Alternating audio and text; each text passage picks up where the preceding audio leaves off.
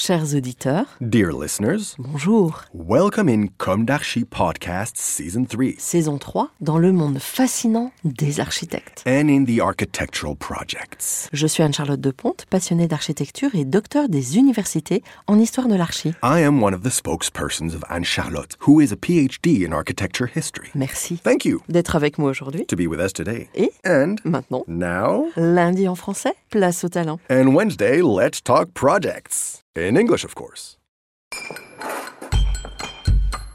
Bienvenue dans Comme d'Archi. Chers auditeurs, ravi de vous retrouver aujourd'hui en compagnie d'une partie de l'équipe lauréate Europe en 16 sur le site de Grenoble avec le projet Labo Rabo. Bonjour Alice Rigert et Marguerite Charles et bienvenue dans Comme d'Archi. Vous êtes de jeunes paysagistes. Votre équipe pour le projet était composée de cinq paysagistes Euh, et une architecte. ouais, c'est ça. Voilà. Euh, alors, je la cite Gaspard Béguet, Alice Rigert, vous, Florian Bonny, Marguerite Charles, Maxime Bardou et Cynthia Bonnefille, l'architecte. C'est ça. C'est ça. Mm. Alors, bien sûr, nous allons évoquer ce projet européen, mais il est d'usage dans Comme d'Archi d'interroger euh, le désir par rapport à votre discipline et votre relation intime avec cette discipline qui est le paysage. Alors, ici, on parle beaucoup d'architecture, mais on aime bien faire des pas de côté, surtout avec le paysage, parce que de plus en plus, euh, la dimension du paysage euh, maintenant est intégrée dans l'architecture. Alors, je vous propose de commencer par le début. Quels sont vos parcours respectifs, vos jeunesses, où s'est ancrée votre envie de paysage, et quelles ont été vos études? On commence par... Alors, Marguerite. Euh, alors moi, en fait, euh, j'ai une formation euh, littéraire au départ, en fait. Euh, je viens de Paris et puis j'ai visité l'école de Versailles de, de paysage quand j'étais en terminale. Je faisais un bac littéraire et puis, et puis on m'a dit qu'il fallait un bac plus 2 pour rentrer à Versailles. Donc du coup, j'ai décidé de faire une prépa littéraire pendant deux ans, en me formant à côté de ça aussi au théâtre. Et puis ensuite, j'ai tenté le concours, je ne l'ai pas eu. Euh, je me suis préparée encore pendant un an et puis je suis ensuite rentrée à l'école de Blois en paysage, avec l'envie de d'en savoir beaucoup sur les plantes, euh, de, de dessiner de l'espace public euh, et donc de participer à une formation de cinq ans, qui est une longue formation quand même. Avec de la botanique. C'est ça, ouais, de, un, un lien avec l'écologie, euh, l'hydrologie aussi, donc une formation assez complète. Et voilà. Et peut-être qu'aujourd'hui, vous dites, bah, j'ai bien fait de faire cette école à Blois plutôt qu'à Versailles? Non, peut-être pas. Bah, je- en fait, euh, moi, j'avais. euh, C'était un contexte assez particulier. Euh, moi, j'avais vraiment envie de quitter Paris. On était en 2015. Euh, le contexte était déjà très tendu à cette époque-là. Et puis, donc, partir dans une ville moyenne, ça m'intéressait de, de comprendre un autre rythme, d'être dans, une, dans un cocon, dans une espèce de famille. C'est ce que j'ai trouvé là-bas à Blois. Ouais. Ouais. Alice? Oui, bah, eh ben, de mon côté, j'ai une formation, euh, un parcours, on va dire, un peu plus classique euh, dans le domaine du paysage, c'est-à-dire que je suis issue d'une formation euh, à la base euh, scientifique, on va dire au lycée, pour après faire le, BTS aménagement paysager en lycée agricole. On est souvent en, en école de paysage, on a une bonne partie de chacune des promotions qui vient de ce BTS qui donne des bases plutôt techniques, pratiques aussi du métier, où on va avoir euh, déjà dès, euh, dès ce moment-là euh, des cours de botanique, euh, scientifique, mais aussi au niveau du terrain, où on va travailler en entreprise de paysage et avoir davantage de contact avec peut-être la matière, la construction. Ensuite, après ces deux années de BTS, j'ai souhaité intégrer l'école de Blois. Avec donc par choix, je suis issue du milieu rural, j'ai grandi dans un petit village de, de 200 habitants et c'est vrai que en Bourgogne, en, en Côte d'Or plus exactement, et c'est vrai que le cadre, le contexte euh, blésois en quelque sorte euh, a, a des, a des qualités, euh, je pense que qui ont été euh, très riches d'enseignement et qui est finalement la seule école dans une ville moyenne Ouais. en paysage. Du coup, ça donne au niveau, euh, comment dirais-je, euh, espace, euh, territoire, une, euh, une bonne formation.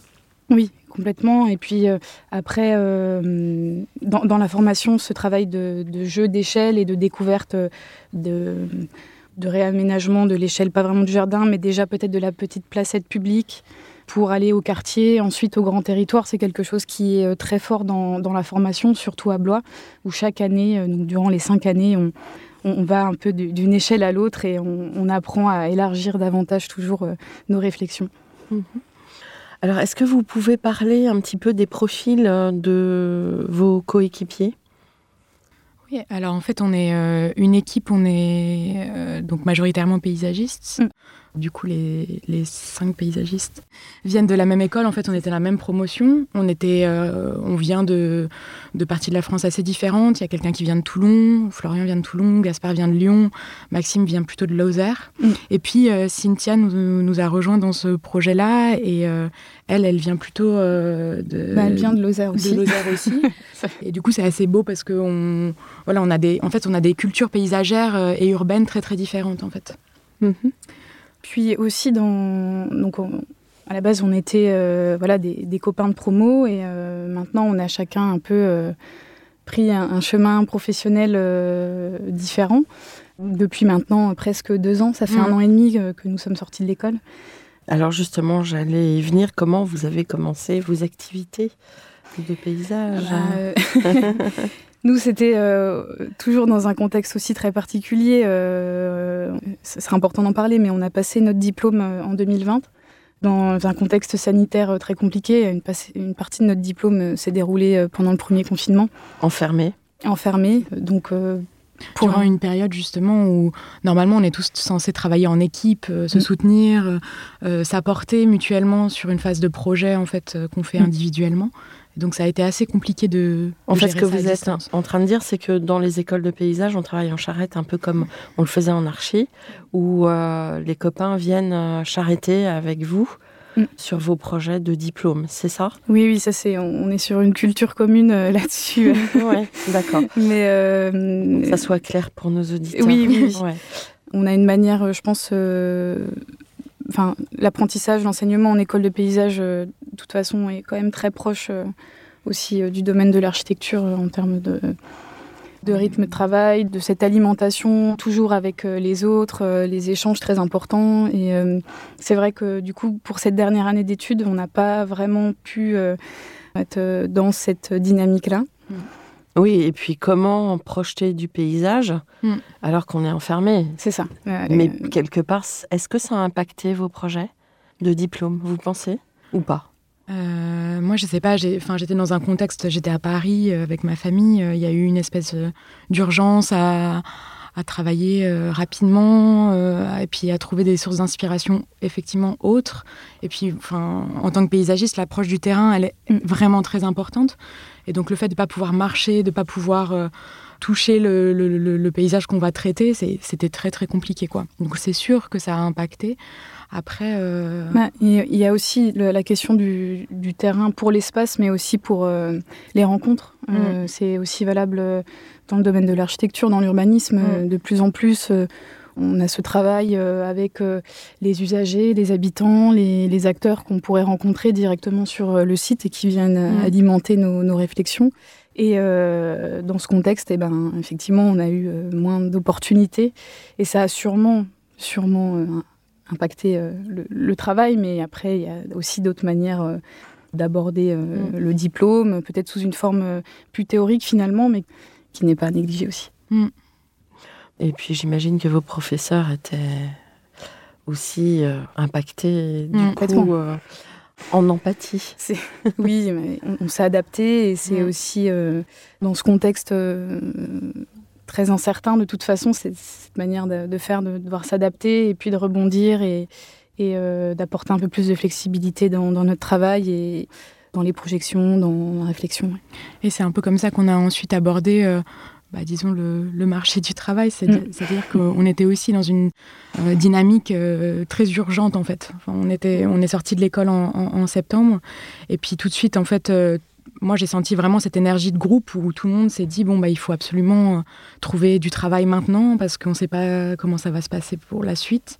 Et donc, on a été assez rapidement dans des agences tous. Hein, enfin, c'était vraiment une dynamique de promotion. Mm. Et bon, du coup, ça, ça, a ses avantages et ses inconvénients. On a tous trouvé du travail. Ça, c'est bien. Oui. En fait, je crois que c'était aussi doublé par une énergie, une, une envie commune, mm. enfin, tous, de tenir et de ne pas se laisser. Mm. Mm. Il y, avait cette dynamique-là et aussi euh, le contexte sanitaire plus global où euh, tout de suite euh, beaucoup de personnes se sont rendues compte qu'il y avait ce besoin d'avoir accès à des espaces de nature, de proximité, de, de davantage voilà, passer de temps, enfin l'importance de, de, des espaces extérieurs, des espaces publics quand on se retrouve bah, confinés dans des petits espaces, dans des logements euh, où euh, on peut parfois être euh, avec des familles nombreuses, etc. Et c'est vrai que ce contexte-là, je pense qu'on le ressent dans, dans, les projets et dans le, travail à l'agence, c'est qu'il il y a de la demande aussi mm. pour davantage intégrer des paysagistes, même dans des projets, bah, dans des projets urbains, des projets d'urbanisme, et qui et, qui voilà c'est tout ce contexte finalement qui a aussi euh, alimenté cette dynamique en plus d'une volonté voilà un peu mm. euh, tous ensemble de, de, rebondir.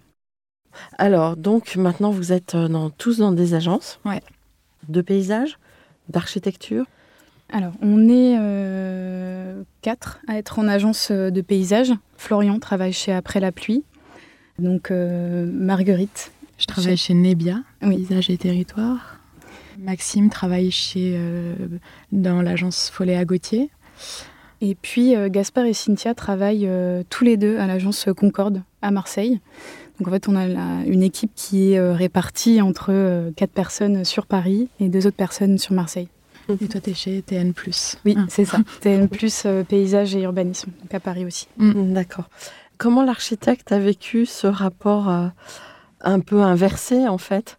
Dans la fabrique de votre projet européen Est-ce qu'elle était complètement intégrée de fait Ou est-ce que euh, il a fallu qu'elle bataille un petit peu pour euh, faire face aux cinq paysagistes de l'équipe? Vous en avez parlé peut-être ou pas? Bah, effectivement, c'était euh, c'était assez intéressant en fait parce que euh, je pense que Cynthia c'est quelqu'un qui avait justement envie de, tendre vers le paysage. Il y avait une vraie euh, une vraie sensibilité à ça. Après, je pense que nous, en tant que paysagistes, on s'est beaucoup référé à elle. Je pense que ça a été beaucoup de, de pression pour elle aussi parce que à chaque fois qu'on avait une question très urbaine et très construite, mm. structurelle, on se retournait forcément vers elle. Et donc de ce point de vue-là, je pense que ça n'a pas été facile. Après, je pense qu'on a on a travaillé euh, ensemble euh, et j'ai trouvé que son regard était vraiment précieux. Et surtout euh, elle a une approche en fait très douce en fait et, pas du tout dans la confrontation. Et je pense que c'est pour ça que ça a bien fonctionné dans l'équipe en fait. Alors est-ce que vous pouvez décrire votre projet? Le présenter Oui, oui le projet Europan est sur un site à Grenoble le site de la Bastille, plus précisément le site du Rabot, qui est juste en dessous euh, de la Bastille, qui est euh, en fait sur euh, la, partie de la Chartreuse et qui est un espace, on peut dire, ni vraiment urbain, ni vraiment de, montagne, parce qu'on est quand même sur un, relief assez accidenté, mais qui est en fait un peu la transition entre la plaine grenobloise et le début du massif montagneux de la Chartreuse. Et euh, nous, on a été euh, très inspirés par euh, le contexte particulier de, Grenoble, qui est justement, on, appelle souvent la, cuvette, puisque c'est ce contexte montagneux qui fait que on va avoir une, une ville qui va connaître des périodes de chaleur de plus en plus intenses on, a un chiffre sur lequel on s'est beaucoup basé dans notre travail, c'est qu'aujourd'hui, euh, on compte à peu près trois jours de canicule par an à Grenoble. D'ici 2050, on peut tendre entre 40 et 45 jours par an. Donc on, a une, urgence euh, climatique qui est euh, forte de manière globale, mais qui va être d'autant plus intense sur Grenoble. En fait, nous, on, connaissait assez peu le terrain, en fait, finalement. Et ce qui nous a attirés, en fait, c'était le contexte historique euh, du Rabot. C'est euh, une ancienne euh, base militaire, mais auparavant, il y avait une culture de vignoble. Et aujourd'hui, c'est enfin, le, site sur lequel on s'est inscrit. Ce sont des bâtiments qui appartiennent au Crous. donc, c'est une résidence étudiante qui va bientôt se déplacer ailleurs. Et donc, en fait, on s'est rendu compte en se renseignant, en, allant sur place, que c'était un site en fait qui avait souvent été utilisé par la ville en fait pour répondre à des problématiques précises. Donc des problématiques donc vivrières au départ et puis ensuite des problématiques de surveillance parce que c'est un point haut mm. puisque Grenoble est quand même un point stratégique en France aussi à, à la frontière suisse, italienne. Et puis ensuite, euh, donc, euh, c'est devenu une réserve d'espace euh, pour les étudiants qui ont développé là-bas un mode de vie très particulier parce qu'à la fois très proche de la ville et en même temps comme dans un écrin en fait dans la montagne.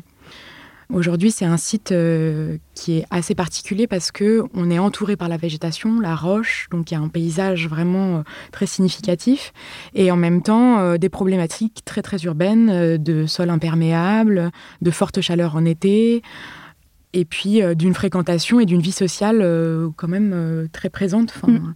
Il y a une identification des étudiants là-bas qui est plutôt forte.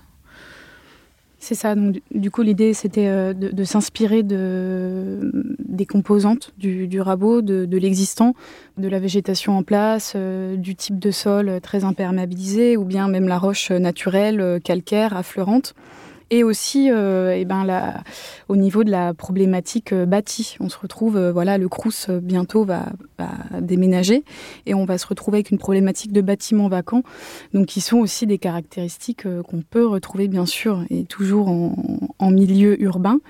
Et on s'est dit que justement on avait cette complémentarité et ces similarités même entre le site du Rabot et des contextes urbains.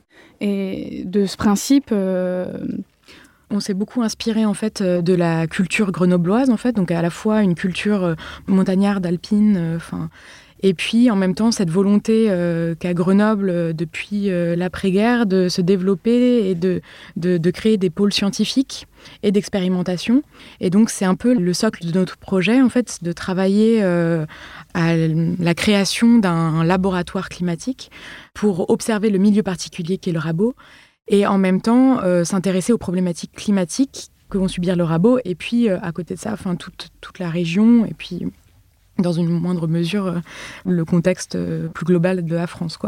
Donc on a travaillé à dessiner un, laboratoire climatique qui aurait pour but de créer un espace en mutation, euh, qui soit pas un espace figé, euh, qui soit un espace en mouvement et qui soit créé avec, et développé avec différents acteurs qui sont déjà sur site et de certaines personnes qui vont être amenées à, déambuler euh, dans les environs.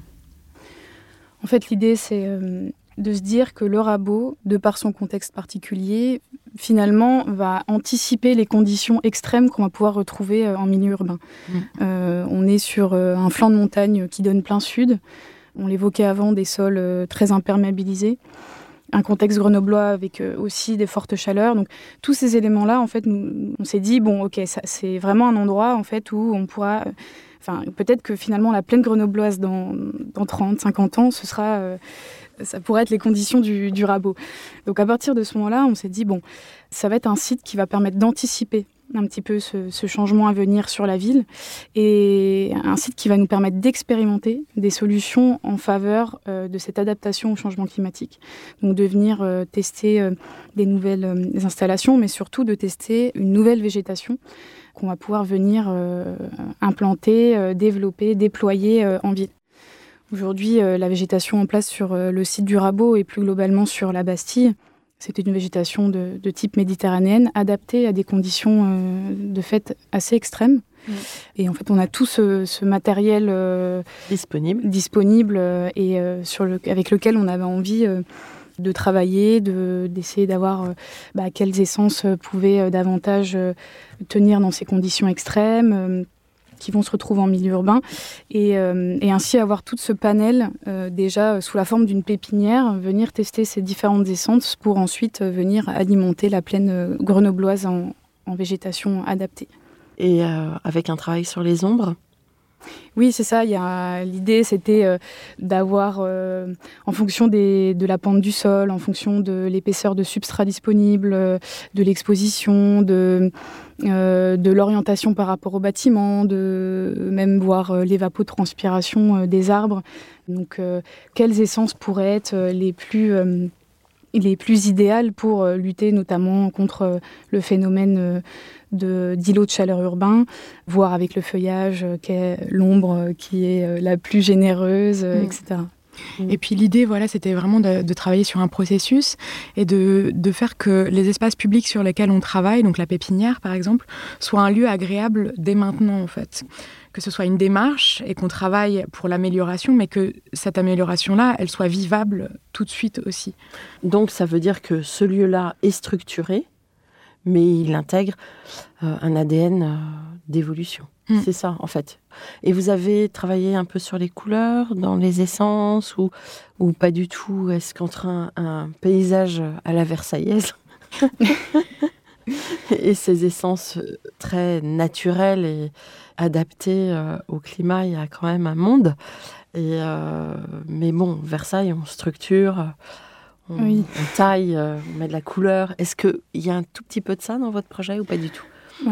L'idée, euh, on a surtout essayé de, mélanger aussi euh, les, essences entre elles et aussi les strates de végétation. Parce qu'on parle par exemple de, des jardins à la Versaillaise ou ou même euh, des espaces euh, de, parcs aussi en ville où on va beaucoup avoir euh, souvent une strate arborée, des, grands sujets, des arbres très grands et, une pelouse assez rase, bien entretenue. Donc, donc finalement que deux strates. Nous, l'idée aussi, c'était de, tester les, essences de manière individuelle mais aussi euh, de les mélanger entre elles, de voir euh, s'il pouvait y avoir euh, bah, des phénomènes peut-être de, symbiose ou mm. d'entraide entre les essences, enfin voir des cortèges de végétaux qui fonctionnent entre eux pour aussi venir eh ben, davantage végétaliser la ville, mais aussi davantage diversifier les strates de végétation en ville, ce qui est notamment indispensable aussi pour eh ben, le développement de la biodiversité.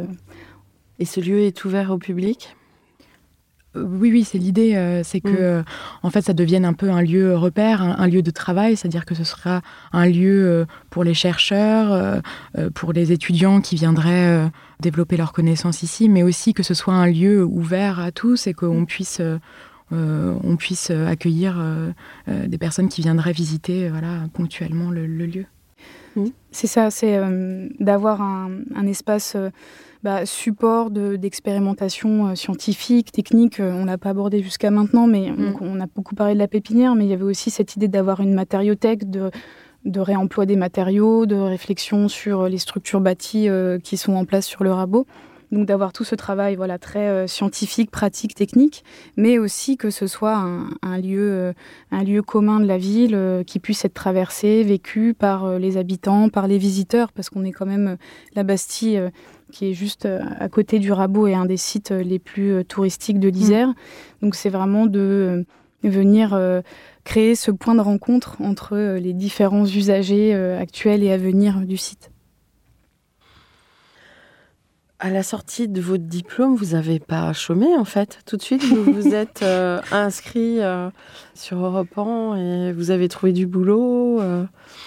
Je crois qu'il y avait un vrai besoin, enfin moi en tout cas de, mon point de vue, euh, c'était très important pour moi de développer en fait euh, un travail autre que celui que j'avais à l'agence et surtout, euh, c'était une période où on était encore sous couvre-feu, que notre euh, vie était vraiment rythmée par le travail. Moi, j'ai eu vraiment besoin de, me retrouver avec mes amis et qu'on travaille ensemble, en fait. Qu'on construise des choses à côté et qu'on rêve un petit peu. Parce que c'est vrai, quand on sort de l'école et qu'on arrive directement dans les agences, ça dépend de là où on arrive. Mais parfois, les réalités sont assez euh, coriaces, avec des, des, travaux parfois qui peuvent être super ingrats, et ce qui est normal, puisqu'on n'est pas forcément amené à travailler là-dessus en école. Et, euh, mais donc pour moi, ça a vraiment été un, des moments très très importants pour moi parce que justement, on, se retrouvait, on était une équipe et puis euh, on essayait de, rêver à des choses qui mm. nous faisaient vraiment envie. quoi. Bah, le rêve a pris puisque vous avez gagné. Alors, le fait d'avoir gagné, qu'est-ce que ça vous apporte aujourd'hui? Vous allez pouvoir réaliser ce projet ou est-ce que vous pensez que vous allez pouvoir le réaliser? Parce que l'avantage de Repense, c'est que ça peut donner accès à une commande. Bah, ce serait l'idéal. Aujourd'hui, on a eu euh, l'occasion déjà de rencontrer euh, la ville de Grenoble pour échanger déjà sur le travail qui a été fait du côté de notre équipe lauréate, mais aussi avec les deux autres équipes qui ont reçu des prix pour ce site du Rabot. Donc aujourd'hui, on est finalement 13 personnes issues du Repan à, avoir porté une réflexion sur ce site. donc nous nous sommes rencontrés, on a eu des premiers échanges. Et pour l'instant, l'idée, c'est de d'intégrer en fait tout ce travail, toute cette réflexion du rabot qui est effectuée pour Europan dans une démarche peut-être de résidence d'architecture euh, qui pourrait se dérouler cette année. Euh, il me semble entre, entre mai et juillet, mais. J'ai pas, j'ai pas les dates en tête. Et euh, la particularité, c'est qu'on avait envie dès le départ aussi de travailler avec donc, ces deux autres équipes et euh, de travailler peut-être plus maintenant à, 6, mais à, 13 personnes, tout en venant s'inscrire aussi dans le cadre euh, de Grenoble euh, Capitale Verte Européenne 2022, qui est un petit peu une, date importante pour la ville de Grenoble. Donc ça, c'est plutôt sur le temps, le temps court avec euh, une réflexion à porter sur euh, notamment de l'urbanisme transitoire. Donc euh, toute cette phase qui va se dérouler entre le rabot aujourd'hui habité par les étudiants du Crous et d'ici 2024 quand le Crous aura déménagé, avoir une, une, réflexion sur cette temporalité un petit peu de transitoire. Et dans un deuxième temps, on espère peut-être aussi s'inscrire dans une commande sur du plus long terme donc ça, c'est encore en, pleine réflexion, mais euh, dans l'idée de travailler sur, euh, d'accompagner la ville et de travailler avec elle sur euh, peut-être l'idée d'un plan guide à l'échelle du site de la Bastille, donc un petit peu plus, un petit peu plus large. Mmh, d'accord. du coup, vous avez tous du boulot. Et alors, comment ça se passe en agence? Qu'est-ce que de jeunes paysagistes font dans une agence de paysage quand ils arrivent tout neufs? euh, bah, en fait, c'est ça qui a été intéressant aussi pour nous, c'est qu'en en travaillant à 6, on s'est rendu compte que notre travail euh, chacun était bien différent, euh, qu'on a des échelles de projets très très différentes. Quelqu'un comme Maxime, par exemple, travaille plus à l'échelle du territoire, sur des espaces ruraux plus qu'urbains. Moi, j'ai travaillé d'abord, enfin, en, sortant de l'école, j'ai travaillé dans une première agence où j'ai travaillé surtout sur des concours euh, avec des promoteurs immobiliers. Donc, euh, voilà, on est, donc on a des approches très différentes et c'est ça qui fait aussi la richesse. Après, euh, on est plusieurs à avoir changé d'agence aussi depuis le début. Donc voilà, on, essaie de, de, tendre le plus possible vers ce que l'on a vraiment envie de faire. Moi, je sais que je suis très attirée par l'espace public, par exemple donc des espaces très urbains. je pense que Alice, toi aussi, tu travailles beaucoup sur des espaces urbains. Mm. Donc voilà, mais ce qui est intéressant, c'est que quand même, malgré tout, euh, nos projets de diplôme qu'on avait développés en dernière année sont quand même assez euh, proches de ceux vers quoi longtemps en fait. Moi, j'ai travaillé par exemple sur une ville moyenne, euh, donc dans un contexte urbain et périurbain. je pense que toi, Alice, c'est la même chose. Enfin, il y a des similitudes en tout cas. Oui, on retrouve de mon côté, j'ai travailler sur euh, le territoire euh, de Ringis, donc toute euh, la problématique de l'évolution des zones d'activité, et notamment ici en contexte urbain. Ce contexte urbain, je le retrouve maintenant au quotidien dans, dans mon travail à l'agence.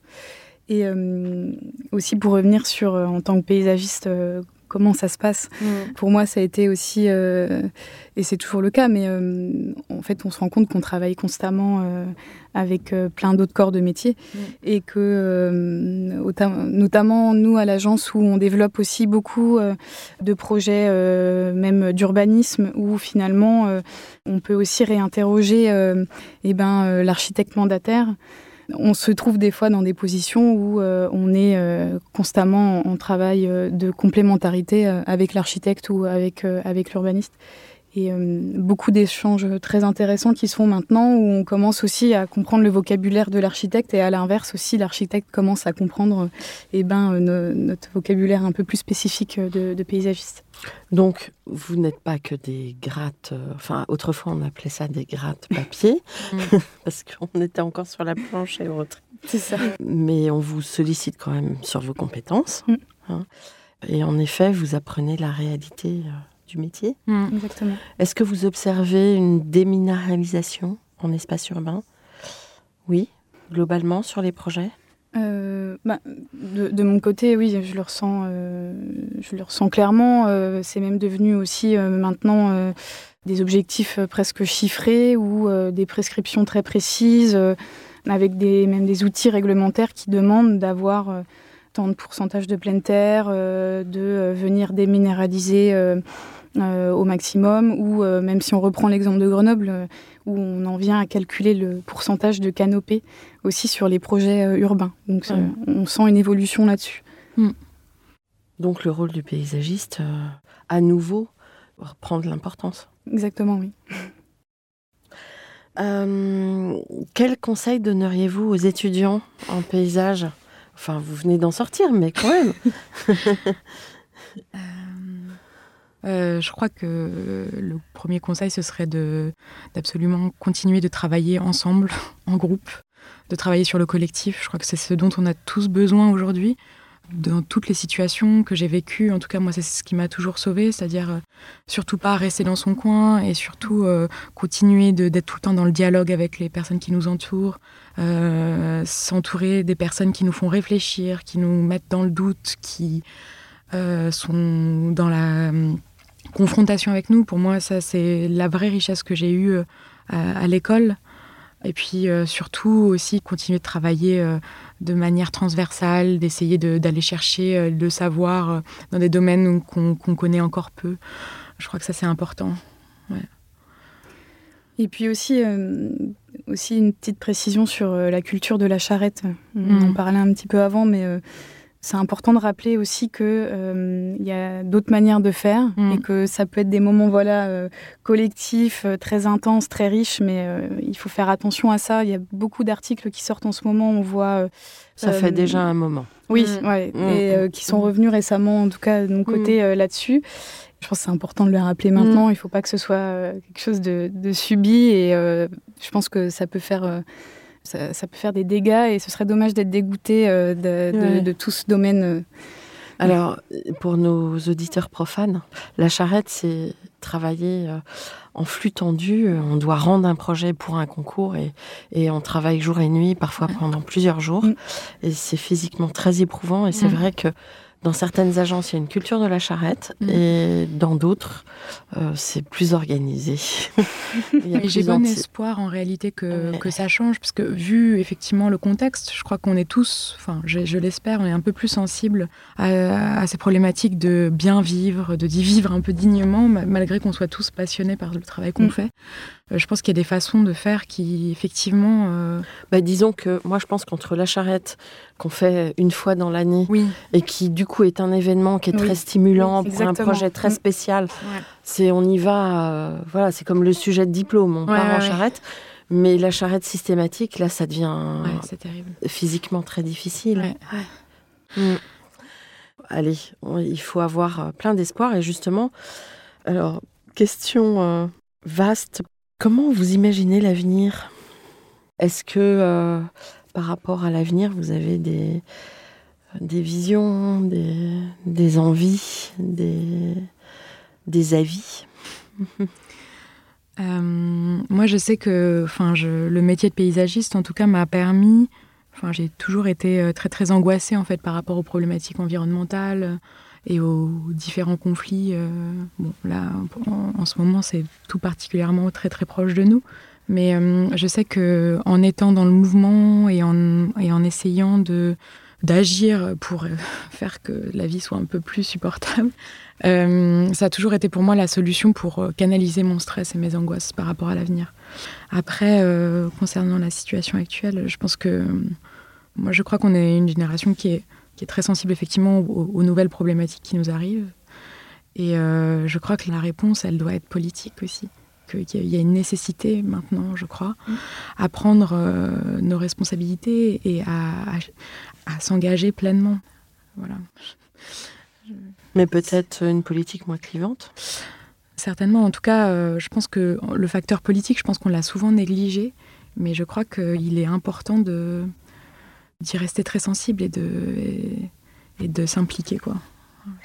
Oui, on, le voit un petit peu au quotidien, euh, si je refais le parallèle avec le métier de paysagiste, mais euh, ce côté incertain, euh, on mm. l'a tous les jours, on travaille avec le vivant, on, c'est pas du tout quelque chose de figé, c'est mm. constamment en mouvement et on fait avec ça. Mm. Et je pense que dans les politiques aussi, le fait de ne pas chercher à figer les choses, de laisser place à l'incertitude et à la prise de risque, on est toujours en eau trouble en fait. Donc on sait que on sait qu'on travaille avec euh, du vivant, qu'on travaille avec des personnes euh, très différentes. C'est pour ça que je parle de politique. enfin, la politique c'est à différentes échelles et c'est vrai que nous on est amené à, parler avec différents acteurs qui sont souvent en confrontation et tout ça. Donc on, travaille vraiment, véritablement avec le vivant, donc avec les incertitudes, donc avec des conflits, donc vous avez été sensibilisé dans vos études à la dépollution? Alors oui, on a eu euh, des cours euh, d'écologie qui étaient mmh, assez pointus, qui nous ont, enfin c'est toujours la même chose en paysage. En fait, on a une culture en fait euh, de différentes problématiques, de différents enjeux. Et donc, comme on est des généralistes, on, entrevoit un peu les problématiques. Et la question de la dépollution a été très très importante dans notre cursus, effectivement, avec des processus euh, qui peuvent être euh, de, du travail sur la dépollution des plantes, donc avec des plantes phytoremédiatrices. Oui, voilà, tout à fait. Donc oui, ça c'est et puis c'est une problématique très importante en milieu urbain. Donc il y a effectivement, mais c'est ce sont des questions qui sont en plein développement et, qui seront des solutions d'avenir certainement. Oui. Donc en fait, il y a beaucoup de boulot qui s'annonce. Oui, il y a du travail. Il y a un sacré boulot. c'est ça. Euh, un mot de la fin? Marguerite, vous allez retourner euh, en province? Euh, je... Pas tout de suite. bah, euh, je... ce sont des questions tout à fait incertaines aussi avec lesquelles j'essaie de travailler au quotidien. Mais bon, bah, c'est vrai que Paris, c'est pas forcément l'objectif de, de, rester là toujours, mais. Oui, pour l'instant, vous avez pour du le travail. moment, oui, c'est ça. Et vous? Alice Oui, bah c'est, on en parle beaucoup quand même avec Marguerite, mais euh, on, est très contente d'être euh, d'être à Paris. Ça nous fait quand même un, plus un tremplin. Ouais. Et euh, et on verra après. Ouais. je crois qu'on avait besoin d'une émulation aussi, d'être avec du monde. Oui, c'est ça. D'être avec la foule, de faire la fête. après les deux ans qu'on a passés, je crois que c'était important. Après, on, on verra quels seront les, en gardant euh, l'optimisme. Oui, exactement. Ah on va essayer. Vous allez voir, je suis sûre que ça va être formidable. Chers auditeurs, ravis d'avoir partagé avec vous euh, cet épisode euh, de jeunes paysagistes qui commencent dans leur vie professionnelle. Merci pour votre écoute. À la semaine prochaine pour un nouveau numéro. D'ici là, n'oubliez pas le numéro en anglais mercredi et prenez soin de vous. Au revoir. Merci beaucoup, au revoir. Au revoir.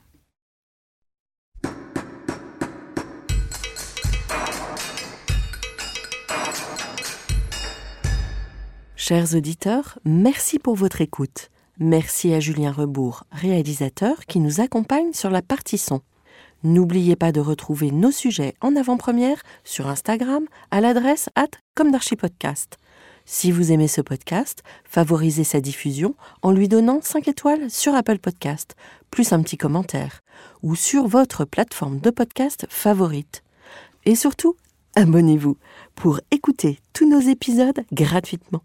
À bientôt, et d'ici là, prenez soin de vous.